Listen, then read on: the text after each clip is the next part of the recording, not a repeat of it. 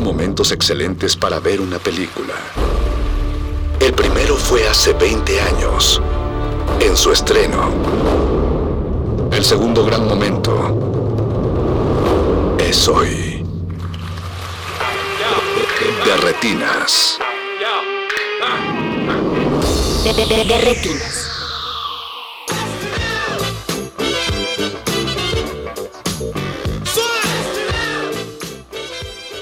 Bienvenidos a su cabina cinematográfica, esto es de Retinas y vamos a estar hablando de cine hasta las 10 de la noche. Estamos en el 96.1 de Radio UNAM. Muchas gracias Jorge que está aquí al lado, Jorge Negrete. ¿Qué tal, Rafa? Buenas noches. Estoy con la lengua un poquito escaldada del... Tenía mucha sal ese. Fue mucha sal. Fue mucha sal. Sal del Himalaya. diría yo. este, tenemos aquí a Mauricio Orduña en producción y a Crescencio en los controles. Muchas gracias a todos los que están ayudando a transmitir este programa aquí en Radio UNAM. Jorge, vamos a. Tenemos un programa un poco más comprimido, porque como decías, tuvimos taco de sal. eh, no entendí muy bien cuál fue la discusión, pero bueno, se discutió algo. Eso es lo importante. Como siempre. Lo importante es discutir.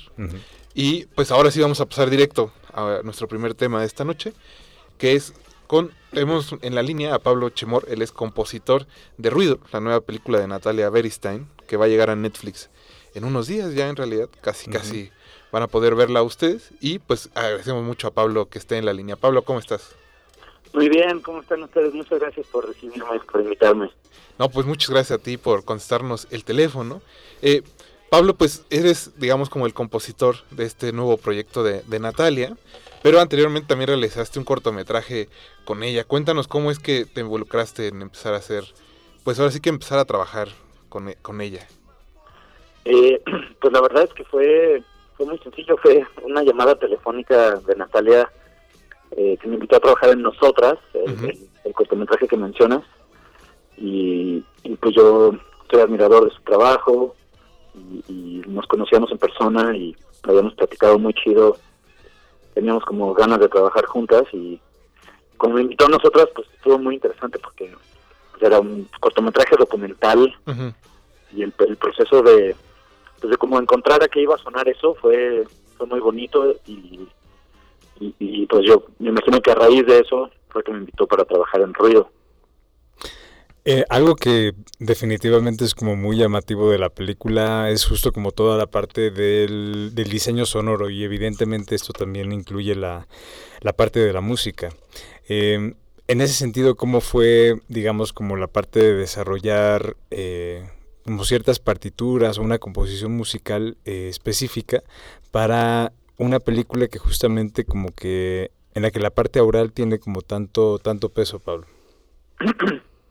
Pues fue fue padrísimo la verdad trabajar con Natalia porque es una directora que tiene mucha claridad y y, y, pues era mucho a base de prueba y error y sobre todo teniendo mucho cuidado de no subrayar la emoción. Es una película tan fuerte donde pasa, pasan cosas eh, pues sí tan choqueantes que eh, si, si, si remarcáramos eh, los eventos de la película o las emociones de los actores y las actrices eh, se hubiera vuelto casi melodramática, ¿no?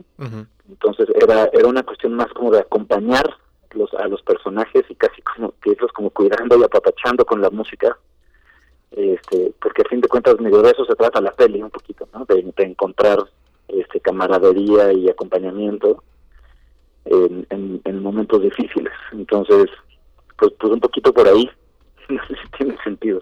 Oye, Pablo, y cuéntanos cómo fue justo este proceso de trabajo con Natalia. ¿Viste la película, después creaste la música? La, ella te contó un poco del guion y la fuiste creando. ¿O cómo fue esta ida y venida para el resultado que hay en Ruido? Eh, sí, le- leí el guion, pero muy rápido después de leer el guion ya me empezaron a mandar cortes de la peli.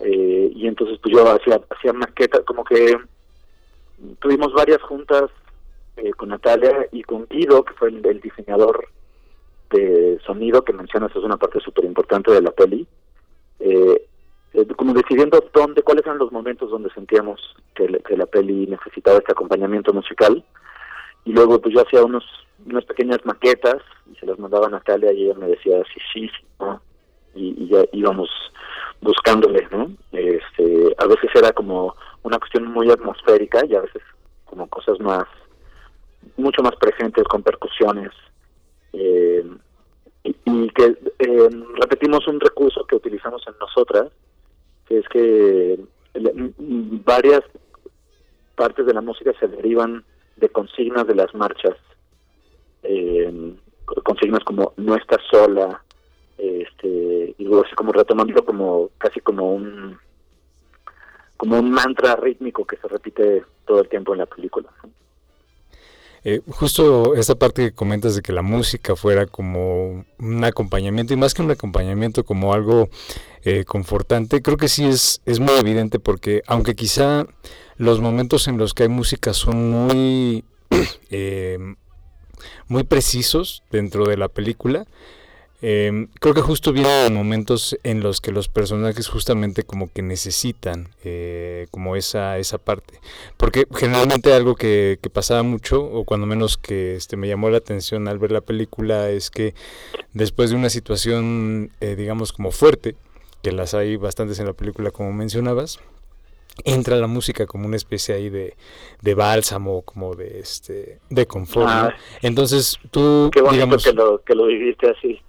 Es que creo que fue como muy... Al momento de ver la película, eh, quizá la música no es un elemento que, que, digamos, está presente durante toda la película, pero sí en momentos muy, muy específicos. Entonces, digamos que en ese sentido, ¿qué tipo de instrumentos o qué tipo, como digamos, este, de bases este, musicales tuviste como para decir, esto creo que podría como crear este efecto? Eh, pues eso, util- utilizamos como que el primer lugar que sabíamos que iba- al que íbamos a ir es las percusiones, pues por- porque empieza y termina la peli con en, en el contexto de, de marchas feministas, ¿no? Este, y entonces, eh, ¿cómo sacamos la percusión de ahí, que, que muchas veces se vuelve un ruido este, de, de tantas cosas sonando al mismo tiempo? Y, y, y lo destilamos un poquito para, para que acompañe a la protagonista. Y luego, y luego eh, explorando otras sonoridades, este, utilizamos una orquesta de cuerdas también para acompañar de vez en cuando, pero un elemento que está más presente son las flautas, como un ensamble, ensamble de flauta, que eso yo no sé si qué consciente o inconscientemente fue. Acababa de salir el ahora penúltimo disco de Björk, que se llama Utopia, eh, que justo utiliza muchas flautas. Eh, y, pues yo creo que algo se permeó por ahí. Es un disco que, que me- es raro, me costó trabajo, pero me interesó mucho. Y que justo habla como de una utopía eh, en el que las mujeres pudieran como fundar un mundo nuevo para luego invitarnos a los hombres a cohabitarlo con ellas con nuevas reglas. Y creo que algo, algo tiene que ver eso con la película, ¿no? Entonces ahí es casi como un mini homenaje o inspiración o cita, no sé, al utilizar este pequeño ensamble de flautas. Oye, Pablo, antes de terminar, cuéntale a los radioescuchas cuándo van a poder ver Ruido en Netflix y pues en qué estás trabajando actualmente.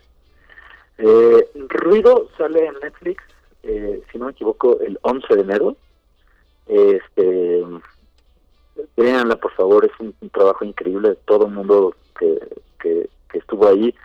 Este, y también va a estar en algunos cines, eh, si no me equivoco, en la Cineteca.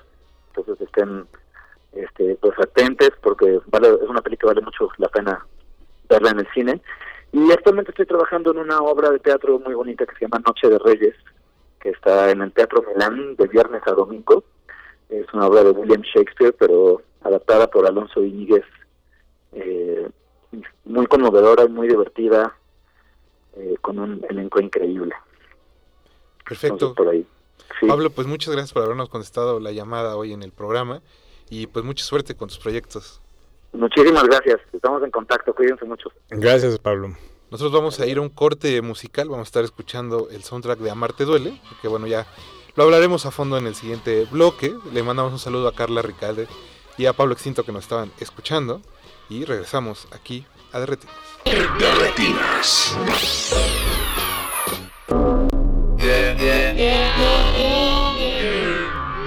De retinas.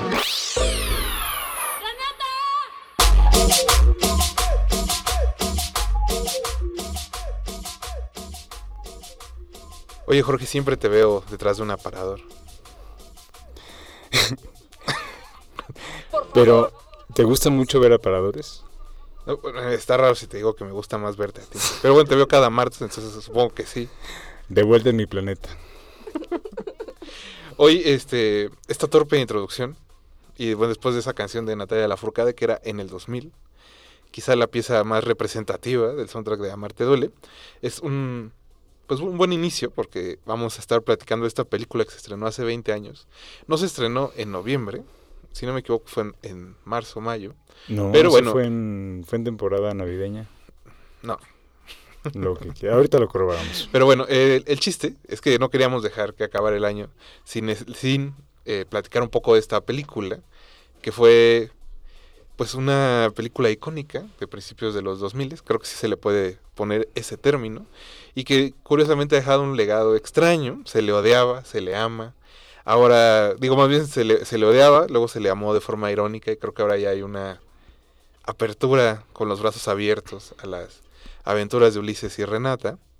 Al grado de que, bueno, el próximo año tal vez veamos en Netflix una serie inspirada en Amarte Duele y producida por su director eh, Fernando Sariñana. Sariñana, en la que también estarán involucrados parte del equipo de producción eh, Luis Fernando Peña y Marta Egareda. Y ahora los muchachos no se van a conocer en Santa Fe, sino en Tinder. Vaya, vaya que la tecnología ha avanzado. Eh, y pero bueno, para hablar en realidad de la película y De no de Santa este Fe futuro Tinder, proyecto, dijimos, necesitamos a alguien que esté preparado y que sepa de qué se trata esto de, de enamorarse y cruzar la Ciudad de México. Tenemos aquí a Aranza Luna, guionista, crítica de cine. Aranza, buenas noches, ¿cómo estás? Hola chicos, un gusto, de verdad, un honor ya estar aquí para hablar de Amarte Duele. De este pedazo de cultura mexicana. Pedazo de película, amigos. Creo que eh, deberíamos empezar recordando un poco cómo vimos esa película. Ahora, ¿cuántos años tenías cuando salió Amarte Duele? Ay, güey, como 12 años. Salió en Bastante el 2002, ¿no? 2002. Sí. 12 años, sí. ¿La pudiste ver en el cine o tuviste que verla a escondidas? No, la vi en VHS en mi casa. Ajá. Sí, sí, sí. No, no escondidas. Bueno, creo que era una versión VHS sin la escena de... De Marta. Sí, de la última escena de Marta y Gareda viéndose al espejo. Mostrándose. Ajá. Pero sí, la vi en VHS. Quizá O sea que alguien, lo- alguien grabó la película y la editó. Para toda la familia, wow. Sí, eran como versiones de Texcoco, ya sabes. ¿no? Ahí, bueno, eso es un- una Era, la, señal de versión, su era la, versión, la versión panista. hijo. Exacto, la versión panista. Que Margarita Zavala quiere que. Que La, versión que Margarita quiere que veas. La que Oye. se acaba en la peli- cuando llegan los este los amigos de Ulises a la escuela. Ahí se acaba la película. es el México que va a traer López Obrador. Pero bueno, ese no es el tema, Jorge. Perdón. Ese no es el tema. Este. ¿Tú cuándo la viste por primera vez? Yo creo que fue justamente también en una copia pirata, VHS, cuando todavía le tomaban foto a la portada de la, de la, al póster y se lo pegaban a la- al cassette virgen del VHS. no, no es cierto, creo que ya estaba justo como en estos VCDs de dos, este, de dos discos. Dos discos. Y era la versión completa, afortunadamente. Entonces, eh, sí recuerdo mucho que había muchas cosas como que interpelaban directamente como a, a cierta sensibilidad 2000. Era, justo eh, estábamos hablando ya este, de, de Amores Perros hace unos días a propósito del programa de la próxima semana. Em, y es eh, era como muy muy evidente que había esa efervescencia que se quería aprovechar El legado. el legado de alguna u otra forma. Y bueno, hay distancias muy, muy claras entre Iñárritu y Sariñaña, incluso hasta ahí hay... ¿Sí? hay ni- sí, ¿Sí? sí, hay ¿Estás niveles. seguro? Hay niveles. Yo, yo, yo no estaría tan seguro. Yo, yo Sí, siento ¿eh? que sí, yo siento que sí, pero bueno, a final de cuentas, eh, sí, recuerdo como mucho eh, ese esa primera vez. No pensé que llegara a, a tener como ese, ese es el estatus que tendría hoy en día. La Sí. verdad es que no, le recuerdo que, ah, no me pareció mala, no me desagradó, pero no pensé que se convertiría en esto que 20 años después estamos hablando de ella, en una cabina de radio. Que, lo curioso es que yo sí la vi en el cine, a diferencia de ustedes. Eh, Pero era estaba en la 15, Rafael, secundaria. ¿cómo lo a, a eso voy. A- En, en la escuela secundaria donde estaba, había una dinámica donde si los grupos se portaban bien iban juntando minutos. Sí, y cuando llegabas a los 360 minutos, el salón podía decidir qué hacer ese día. Ajá. Entonces, este, podías elegir, había gente que se organizaba y decía, hoy queremos llevar pizzas y solo ver películas en el salón, ¿no? Los ñoños. Los otros ñoños decían como, ah, yo lo que quiero es este estar todo el día jugando fútbol en el patio. Y así, ¿no? Había como varias cosas. Generalmente me tocaban a mí los salones más relajientos, no sé por qué. Entonces siempre pedíamos como faltar, o sea, no ir a la escuela que lo prohibieron eventualmente porque pues, obviamente no a los papás no les gustaba tener que eh, cargarse de sus hijos. Y la otra era como hacer algo fuera de la escuela no me acuerdo que un año fuimos a Six Flags o otro año fuimos a la Feria Chapultepec. Y ese año alguien dijo por qué no vamos al cine y enfrente de la escuela había un cine el Cinemex Ticoman y obviamente nos dejaron pasar porque era el Cinemex Ticoman no había como muchos controles de edad. Pasaron 50 muchachos a esa función con dos tutores, el maestro encargado, que ahorita no me acuerdo cómo se llamaba, y dijeron, pues, ¿qué película pueden ver? Y era como, ah, pues, Amarte dueles de muchachos, y nos metieron a todos. Y, pues, obviamente hubo algunos que alcanzaron la pubertad en ese momento, por diversas razones. Y, pues, yo, o sea, eso, recuerdo mucho haberla visto en el cine. Y y que desde el primer momento algunas frases se me quedaron nuevamente en la cabeza. Ya controla tu grupo vándalo, Rafael. Por como todo el grupo fue, pues en el grupo había, este, digamos, como chistes internos que los otros grupos no tenían porque no habían podido ir a ver la película. Ajá. Fue una experiencia interesante, diría yo. Eh, pero bueno, ahora ya pasaron 20 años de ese primer momento que la viste en VHS y en la versión cortada. La versión panista. Entonces, eh, pues, ¿qué, ¿qué te parece ya a la distancia? La película de Sariñana? La vi el fin de semana y por eso estoy con Rafa de que ahí Sariñana y Iñarritu... Ahí se van, ahí, ahí se, van. se van. ¿eh? Yo diría que la, diferencia es que uno se toma muy en serio y el otro no se toma nada en, serio. Sí, o sea, sí noté como ambiciones ahí de Sariñana para los 2000, o sea, como cosillas ahí de de los zooms y como estos cambios de como de formato en, entre escenas. Lo de blanco y negro, ¿no? Lo de blanco y negro, güey, dije. O sea, he visto, he visto películas en Ficunam que se atreven a menos. Poetic menos cinema, amigos. Definitivo, sí, sí. sí, y o sea, creo que para pensarla en los 2000 sí me parece como que medio ambiciosa, o sea, como ambiciosa en algunos términos. Eh, y no sé, o sea, justo ahora que, mencionan que va a haber una adaptación en serie el año que viene, pues creo que los temas están ahí, o sea, sí, totalmente. como esta discusión de clases sociales, creo que pues es algo atemporal y que pues queda pues perfecto, supongo, para las discusiones actuales no sé qué tanto añada a la discusión, pero no sé, o sea, también me recordó como yo viéndome esas telenovelas de ahora en la actualidad de los K-dramas, de los de Corea, que es más o menos lo mismo, o sea, es como chico, bueno, casi siempre son chicos ricos se enamora de chico pobre y ahora es chica rica se enamora de chico pobre, que es incluso hasta... Del caporal, ¿no? Sí, incluso es muy extraño que haya esas historias porque casi no atraen. Entonces, no sé, la pasé muy bien, la pasé bastante bien. Oye, ¿y en esos 20 años algún galán te ha dedicado una mermelada? No, güey. Justo estaba pensando, dije, chale, no he tenido como uno chido que acá me dedique mermeladas, pero... desde, desde un teléfono público. Sí. Qué bonito. Lástima que ya no tengamos teléfonos en esta cabina. Ni tarjetas telefónicas. Si no, este, ajá. Se podría suceder ahorita, digo. si alguien está escuchando. Oye, sí, sí, aplíquense, muchachos. Eh, yo, yo, pensaría ahora, justo lo que dice ahora de las novelas, eh, cuando la estaba viendo este fin de semana, pensaba en cómo algo como La Rosa de Guadalupe no existiría sin estas experimentaciones formales de, de, Sariñana. Le debemos tanto. Que tienen, o sea, obviamente La Rosa de Guadalupe están hechas con, con tres cuartas partes de ese presupuesto y quizá por eso se ve más cutre. Pero la intención es como la misma y las dinámicas de La Rosa de Guadalupe son bastante similares. Mm, y nos siguen entreteniendo y sigue la mata dando. Y la cuestión es que la, la, lucha de clases va a seguir ahí. Quizá incluso nuestro propio, este, incluso para nuestro propio beneficio, porque ahora tanto del entretenimiento se basa en eso, que ya definitivamente si se va, ¿con qué nos quedaríamos? Entonces, digo, no, quieres que resuelva. No, no, no. Pues es que si no, ¿qué vamos a ver? No, bueno, pero definitivamente creo que, o sea, es un tema que ha estado presente desde hace ya más de 100 años. La historia, pues justo, es evidente que la base es clásica, pues, es literatura clásica. No, bueno, el mismo Sariñana dice que es literal Romeo y Julieta. Sí, o sea, y, o sea, sería muy cínico que lo negara, ¿no? Sí. Que dijera, digo que el guion es de Carolina Rivera, ¿no? Que Sí, sí, sí. a quien debemos tantas líneas tan, tan icónicas, ¿no? Pero digo, en ese sentido sí, como dice Ara, la, la cuestión de clase no ha perdido nada de vigencia, la sigues viendo y la puedes de alguna u otra forma seguir conectando con todo lo que pasa hoy, las mismas dinámicas. Y algo que sí me llama la atención es que qué rápido perdonamos a Poncho Herrera, ¿eh? No, güey, a Sariñana, digo a, a Jimena.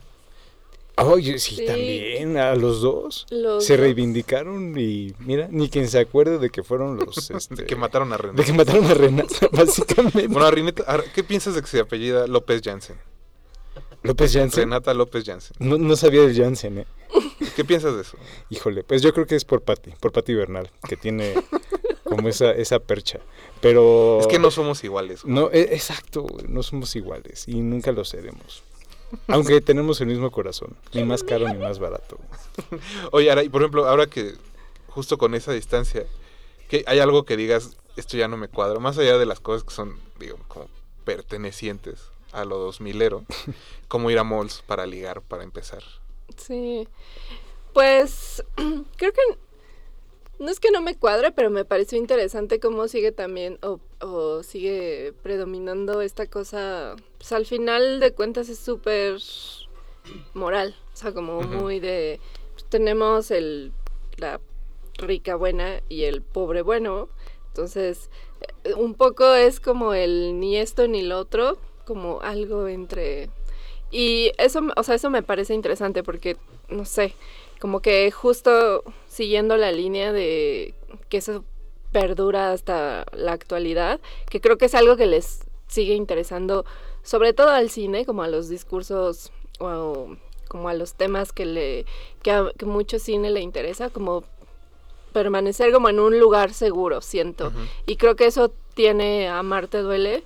em, como que se queda en la zona chida y se salva como de la discusión de la... O sea, sí está la discusión De del la tema de clase, pero no hay como una confrontación tal cual y, y cuando las hay, como en las peleas, como cuando sucede, siempre hay como una enseñanza al final, ¿no? O como una reivindicación de eso que hiciste estuvo mal, este, ta, ta, ta, o los dos amigos que se reencuentran a pesar de que uno golpea a los que golpearon a su amigo, no sé.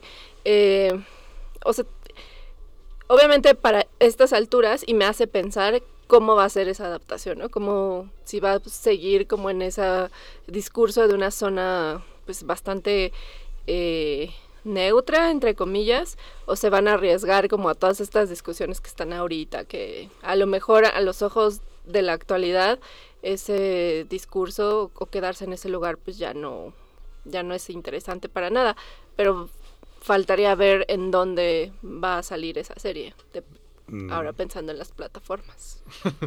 Sí, que tanto, pues le quieran echar ganas, pensaría yo. Efectivamente. Al final del día también Amarte Duele pues fue distribuida por Videocine.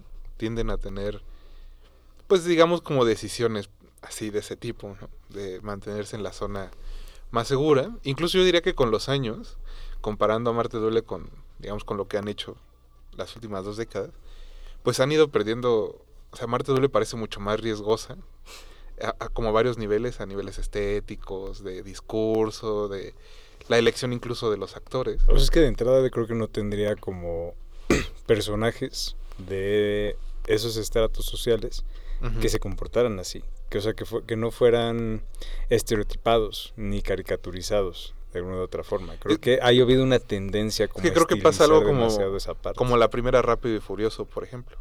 Bueno, ahorita ya, está, ya, está viaja, ya, ya está viaja en el No, no, no, espacio. pero me, me refiero a que esa primera película justo evitaba las caricaturas como raciales.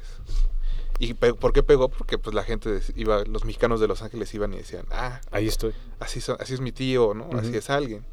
Que creo que pasa lo mismo con Amarte Duele, que sí son todos muy esquemáticos los personajes. Sí. Pues conoces a alguien como la güera, ¿no? Conoces a alguien como o la como el amigo de Ulises, ahorita no como, o con la China, es como sí hay, hay, digamos, parece gente real, aun cuando obviamente están metidos en una Pues básicamente era una telenovela. Y si conoces a alguien como el papá de Renata, que ese es Pedro Damián. Bueno, Pedro Damián, ajá. entonces, Híjole. y bueno, Paulina, su- no, bueno, sí. Para echar para arriba. Digo, Paco de Pablo es como, eh, como Tavira, ¿no? Un saludo a Paco sí, de Pablo. es cierto que, que, que madriza le pusieron al pobre Chema, qué bárbaro. A mí lo que me interesa es por qué la güera perdona tan rápido al amigo de Ulises y dejó tuerto al novio. Pues a lo O sea, mejor eh, no o sea, lo quería tanto. no hay ni una referencia en la estación de tren, en la estación de camiones como, oye, le sacaste el ojo a mi novio. Es como, "Ven una disculpita, algo.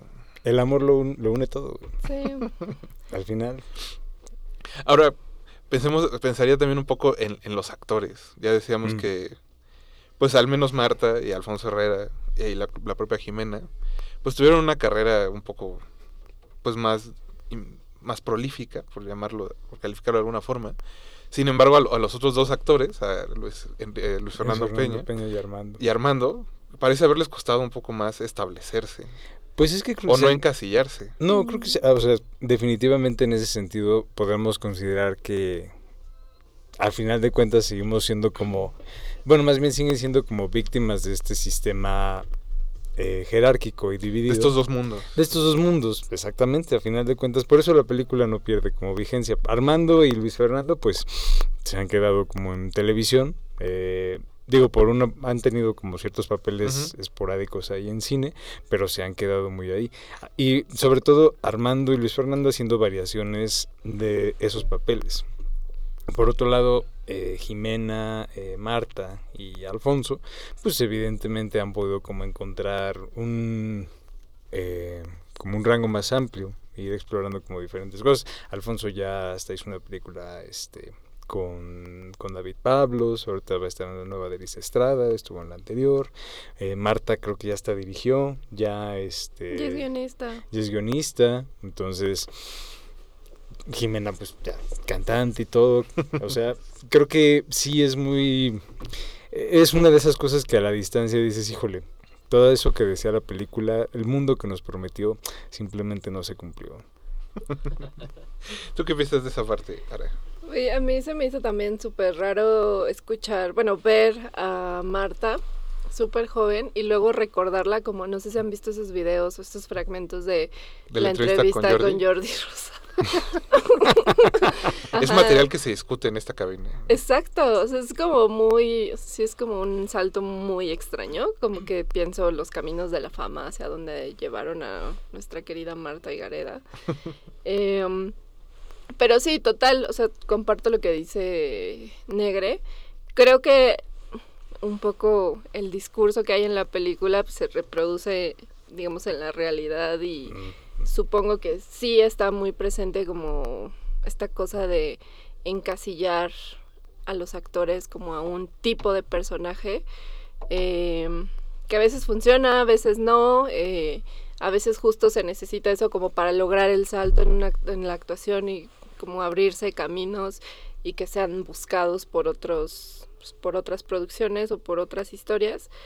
Eh, sí, creo que es una cosa, es como un metadiscurso de la película y en la realidad lo que vemos y sobre todo en el cine, en la industria de cine.